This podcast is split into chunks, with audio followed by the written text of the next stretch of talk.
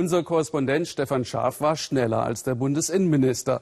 De Maizière bereist ab heute die Maghreb-Staaten und will erreichen, dass diese abgelehnte Asylbewerber zurücknehmen. Stefan Schaaf ist schon zurück aus Algerien, das vielen, nicht allen, als sicheres Herkunftsland gilt. Sicher ist in dieser Weltregion meist gleichbedeutend mit autoritäre Regime, die auf Menschenrechte und Entwicklungschancen keine Rücksicht nehmen. Der islamkritische Schriftsteller Kamel Dawood gab scharf sein vorerst letztes Interview. Enttäuscht vom Westen, mit dem Tod bedroht durch eine Fatwa, ein islamisches Rechtsgutachten. Es gärt in Algerien. Wer nach Algier will, kommt an dieser Baustelle nicht vorbei. Hier wird die größte Moschee der Welt errichtet mit einem 260 Meter hohen Minarett. Auf der Brücke treffe ich Tarek Saici, den ich als Aktivisten einer Protestgruppe kennengelernt hatte. Er bekommt sich vor Empörung kaum ein. Mehr als eine Milliarde Euro soll das Prestigeprojekt des schwerkranken Präsidenten Bouteflika kosten. Anstatt einer Moschee sollten sie doch Schulen, Krankenhäuser und Fabriken bauen. Die Menschen wollen Arbeit und keine Almosen. Der graue Himmel über Algier passt zur trüben Stimmung. Frust und Enttäuschung sind allgegenwärtig. Auf dem Markt erzählt uns Tarek, dass er nicht mehr als politischer Aktivist unterwegs ist. Der Alltag sei schwierig genug. Algerien, das große Erdgas- und Ölvorkommen hat, konnte sich bislang den sozialen Frieden mit Subventionen und Wohltaten erkaufen. Doch nun fällt der Ölpreis in den Keller. Alles wird teurer. Wir müssen den Gürtel immer enger schnallen, aber das sollten mal die Herren in der Regierung tun. Die verdienen doch genug. Möge Gott uns gnädig sein. Ich habe die Nase voll von denen da oben, mir reicht's. Weißt du, ich ziehe es vor zu sterben, als so weiterzuleben. In einem leeren Büro schaut sich Tarek mit einem Freund Fotos von früheren Protestaktionen an. Sie alle sind dabei ein hohes Risiko eingegangen. Denn Demonstrationen sind in der Hauptstadt Algier generell verboten. Die Meinungsfreiheit ist stark eingeschränkt. Algerier nehmen kein Blatt vor den Mund, aber sie müssen damit rechnen, dafür verhaftet zu werden und im Gefängnis zu verschwinden. Für viele Menschen in diesem Land mit oder ohne Arbeit gibt es keine Perspektive.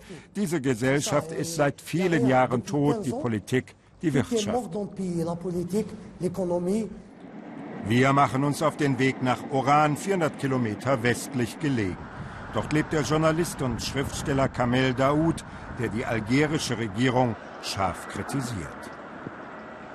Das koloniale Zentrum von Oran wirkt wie ein Symbol für den Zustand dieses Landes. Die Kontaktaufnahme mit Kamel Daoud ist schwierig, er wird bedroht. Erst kurz vor dem Interview gibt er uns telefonisch seine Adresse durch. Gegen ihn wurde eine Fatwa ausgesprochen. Grund seine Kritik am wachsenden Einfluss der Islamisten. Wir sollen nicht genau zeigen, wo er wohnt. Mit seinem ersten Roman hat Daoud auf Anhieb großen internationalen Erfolg. Dass er das Frauenbild des Islam scharf kritisiert, macht ihn in den Augen vieler zum Nestbeschmutzer. Auch deswegen wird er bedroht. Sehen Sie, ich möchte nicht, dass die Angst meine Arbeit vergiftet, aber ich will auch nicht den Status eines Märtyrers. Ich muss mit dieser Situation leben, wie alle anderen auch. Ich will einfach weiterarbeiten. Daoud hat als Journalist in den 90er Jahren miterlebt, wie Islamisten sein Land terrorisierten. Es ist das große Trauma der algerischen Gesellschaft. Ob sich das wiederholen könne, frage ich Daoud. Es wiederholt sich schon bei Ihnen in Europa. Journalisten in der Redaktion anzugreifen, das haben wir hier bereits erlebt. Die Welt sieht nun ein Remake des algerischen Schauspiels. Die Frage ist, was tun gegen die Islamisten? Algerien versank damals in einer Welle der Gewalt. Das Militär hatte die Parlamentswahlen abgebrochen, als sich ein Sieg der Islamisten abzeichnete. Mehr als 100.000 Menschen starben, für die Algerier waren das die schwarzen Jahre. Algerien ist ein Land, das durch Angst gelähmt wird. Keiner will sich bewegen, etwas verändern. Demokratisieren wir zu schnell, erleben wir wieder die 90er Jahre. Blockieren wir alles, kommt es erst recht zum Knall.